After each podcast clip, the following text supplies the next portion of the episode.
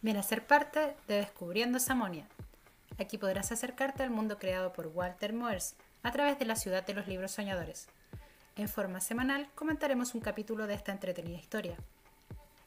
Walter Moers es un escritor alemán, más conocido por escribir cómics de tono irónico, pero que también se dedica a la literatura, en especial con su saga sobre Samonia, un continente donde viven criaturas de fantasía.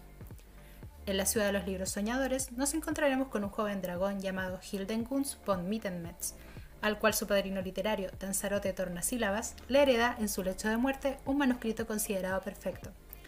Cuando Hildengunst lo lee, queda impresionado y decide ir en busca de quien lo escribió a Bibliópolis, conocida como la ciudad de los libros soñadores.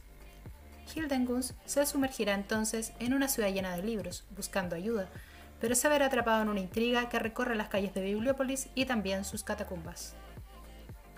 El libro parte con una advertencia.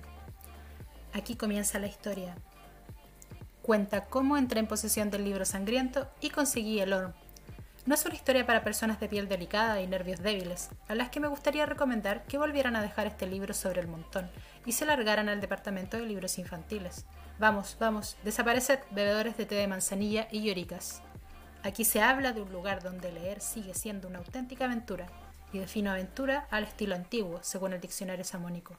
Una empresa temeraria, realizada por ansia de investigación o arrogancia, con aspectos amenazadores para la vida, peligros imprevisibles y a veces resultado fatal. ¿Te animas a leerlo?